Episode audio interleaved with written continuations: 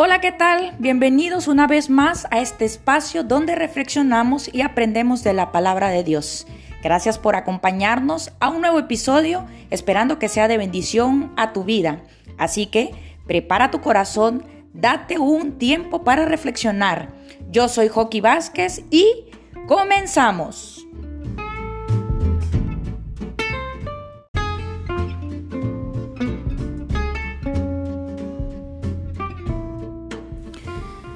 Bueno, pues vamos a tener una reflexión más, pero antes de iniciar, quiero recapitular.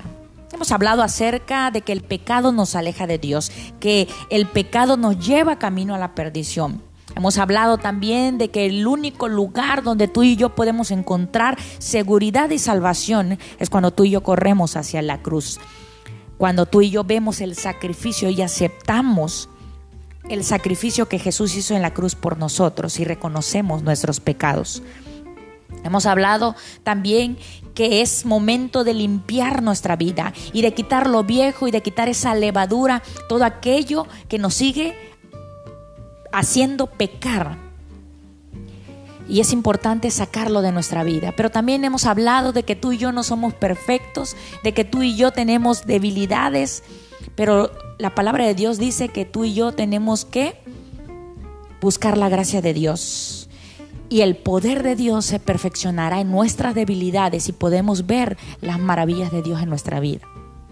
La semana pasada hablamos acerca de las interrupciones, todas aquellas interrupciones que vienen de parte de Dios. Cuando tenemos planes, sueños y tenemos trazado algo en la vida y de repente algo no llega a nuestra vida es cuando Dios nos está diciendo, hijo, hija, esto es lo que yo tengo para ti. El día de hoy quiero hablarte de recuperar el equilibrio. El tema es recupera el equilibrio. Y la cita bíblica está en Efesios capítulo 6, del verso 10 al 18, pero quiero leerte el verso 13 detenidamente. Dice así, tomad toda la armadura de Dios para que podáis resistir en el día malo y habiendo acabado todo, estar firmes. En esta semana y parte de la semana pasada he tenido problemas en el oído interno que me hacen que pierda el equilibrio y sin previo aviso algo allí adentro altera y me provoca mareos.